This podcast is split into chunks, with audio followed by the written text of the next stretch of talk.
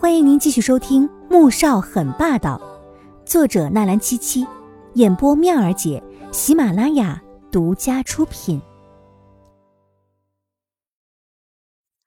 第六十四集，演讲结束之后，季如锦又和保全公司的主管联系，一路护着给那些大学生签名的左印出了校门，上了车。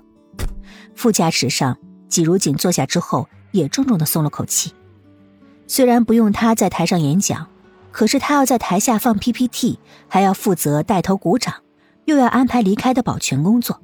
好在他对 A 大很了解，之前又做足了功课，倒也是有惊无险的顺利完成了。做了两个多小时演讲的左印，此时倒是神清气爽。今天的演讲很成功，令他十分满意。想到这儿，目光不由得落在副驾驶上坐着的纪如锦身上。此时的他正低头看着行程表，长发垂下，遮住他的脸，像是碍到他的视线。他抬手将发丝拨到了耳后，露出光洁细腻的脸颊，长睫毛，小鼻头，尖尖的，让人忍不住想要捏上去。粉色的双唇微微的抿着，似乎在思考，神情十分的专注。左先生，明天要去市体育馆演讲，待会儿你先回酒店。我要先去体育馆那边看一看现场布置的情况。季如锦把接下来要做的事情一条一条的抄在了记事本上，一边说着，一边转过头看向了左印，可他却对上了一双幽深的眼睛，突然间愣了愣。嗯。左印淡淡的收回目光，心情却是有一些起伏不定。他怎么会盯着一个女孩，竟然看得出神了？这是见鬼了吧？接下来的几天里，季如锦一直是早出晚归，因为林墨一直在医院，所以季如锦每天除了跑去酒店帮助左印做关于演讲的 PPT，还要去现场各地进行事情的安排。到后面，甚至连他演讲时要穿的服装都要准备好。这天，穆萧寒坐在床上看了眼时间，已经是十点半了，却还不见季如锦的人影。终于忍不住拿出手机拨了过去。季如锦正在整理演讲稿，桌上的手机响了，拿起来一看，阿木是什么鬼啊？他完全没有将这个名字和穆萧寒联系在一起。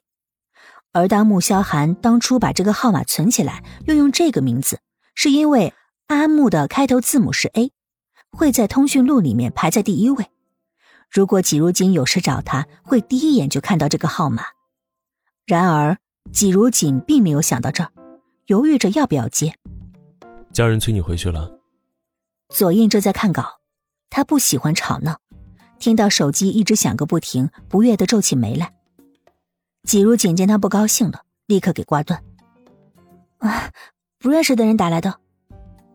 而此时被他称为不认识的人，见自己的电话被挂了，脸色可用三九寒霜天来形容。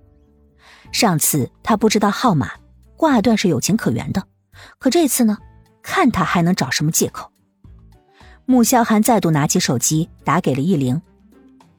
季如锦忙到十二点半才将所有的事情整理清楚，伸了一个懒腰，一看时间都这么晚了，吓了一跳。已经很晚了，隔壁有间客房，你去睡吧。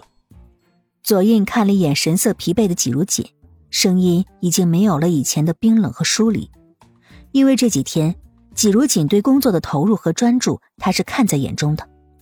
而且，他也不像外面的那些女人，一见到他就恨不得全身心的粘上来，反而是一直保持着距离，穿着也是中规中矩，让人挑不出毛病来。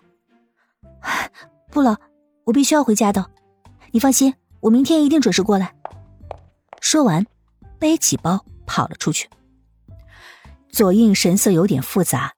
若换成别的女人，一定会毫不犹豫的把握好这次机会吧。可是呢，这个女人却是毫不犹豫的拒绝了，走的还飞快。难道她会吃人不成吗？我送你下去。左印几乎是不加思考的拿起椅子上的外套走出去。季如锦愣了，想拒绝，可男人已经走到他面前去了。等电梯的时候，他有一点无所适从的感觉，于是。拿出手机，假装开始刷起来。不过因为这是新手机，甚至不太会用，很多软件也没下载，所以点了几下，发现竟然没什么可刷的。你很不习惯吗？啊，没什么，电梯到了，进去吧。左印却觉得自己这句话也没什么意思，笑了笑，走进电梯。季如锦却是一头雾水，可是想了半天也没弄明白他刚才那话是什么意思，索性也不再去想。到了大厅，季如锦后退两步，弯下腰：“左先生，谢谢您送我下来，我自己打车回去就行了，您早点上去休息吧。”左印蹙起了眉，虽然他喜欢有礼貌的人，但是季如锦却太礼貌了吧？左一个您，右一个您。让他有种自己都七老八十的错觉。我看着你上车。本集播讲完毕，更多精彩内容，喜马拉雅搜索“妙儿姐”，等你哟。